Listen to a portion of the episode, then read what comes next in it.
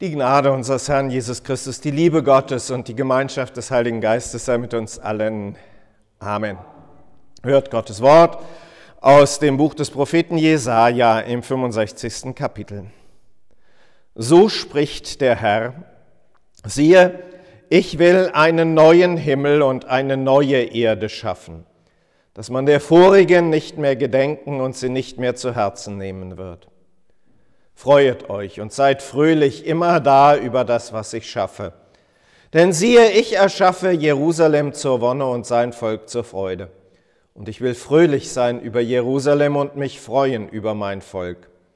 Man soll in ihm nicht mehr hören die Stimme des Weinens noch die Stimme des Klagens.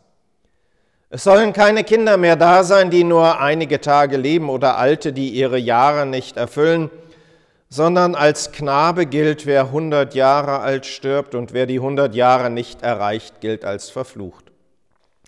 Sie werden Häuser bauen und bewohnen, sie werden Weinberge pflanzen und ihre Früchte essen.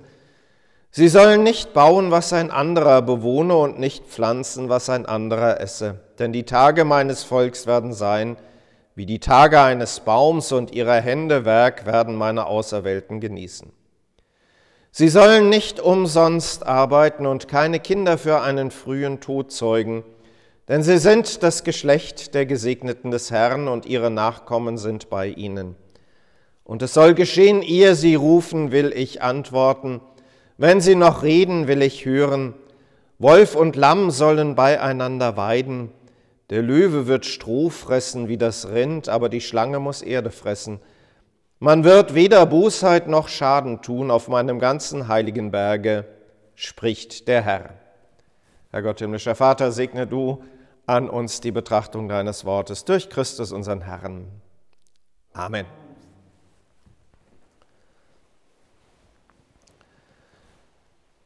Liebe Schwestern und Brüder, was ist das eigentlich so mit der Ewigkeit? Ist das womöglich denn nur ein Konzept, das Menschen sich erdacht haben, um ja, um mit den Unbillen dieser Welt irgendwie zurande kommen zu können, so haben es ja durchaus ja tiefdenkende Philosophen im Laufe der Geschichte kritisiert und danach gefragt, was denn nun so wäre. Und doch, es steckt etwas im Menschen drin, die Sehnsucht nach einem anderen Ort, die Sehnsucht nach einem Ort, wo es einfach besser ist. Wenn wir Welt um uns herum wahrnehmen, dann ist das ja eigentlich, müssen wir immer wieder sagen, eine, in der es sich ganz gut leben lässt. Ja, es sind Einschränkungen da, ja, man fragt sich, warum wir auch in diesem Winter uns wieder mit Hygienekonzepten beschäftigen müssen, warum wir immer noch auf Impfen hin drängen müssen, warum alles so langsam geht. Aber im Großen und Ganzen ist es doch eigentlich ganz gut. Und doch, wir merken immer wieder, dass es nicht so ist, wie wir es gerne hätten.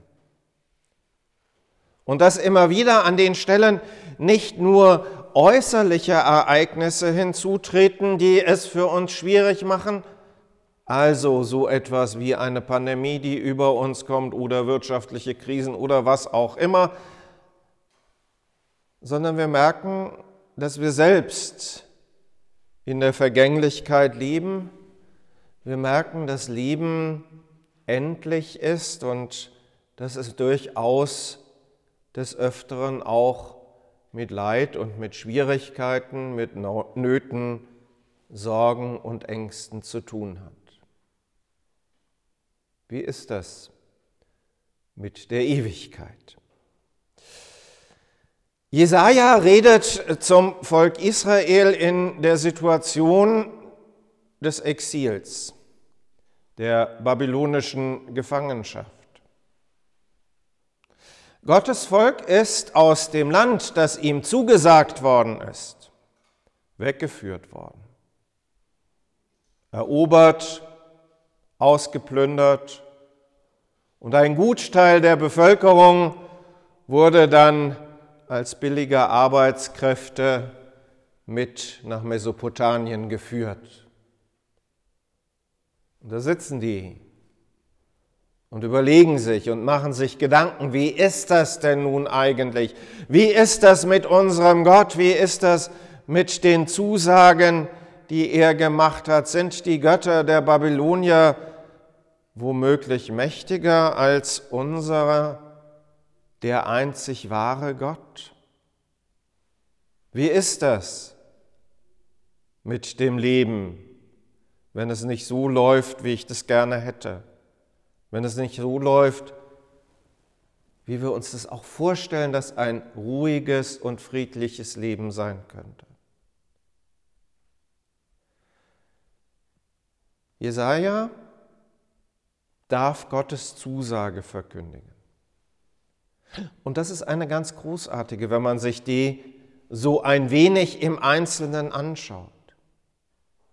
Es ist die Zusage, dass Gott selbst sich kümmern will und dass ihm das auch wichtig ist.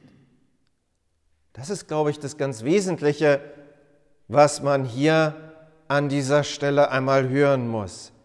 Ich will fröhlich sein. Ich will mich freuen über mein Volk, sagt Gott, lässt Gott den Propheten dann ausrichten. Und was ist das, was da bevorsteht? Es wird, es wird Freude geben. Es wird neues Leben geben. Und die Vorstellung, die Jesaja da beschreiben darf, von dem hohen Alter und davon, dass man eben tatsächlich an dieser Stelle auch bleiben wird, das ist eine ganz großartige.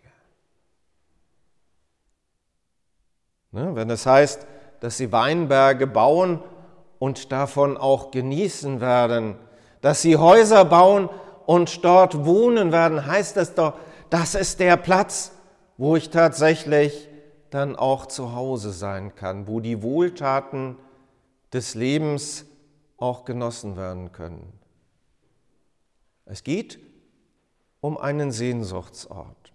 Was aber diesen Sehnsuchtsort ausmacht, das ist die ganz enge Beziehung zu Gott. Das Verhältnis zu ihm. Immer auch in dem Bewusstsein leben zu können, dass das Leben in seiner Hand steht. Dass alles, alles, was wirklich auch gut ist, von ihm und alleine von ihm herkommt.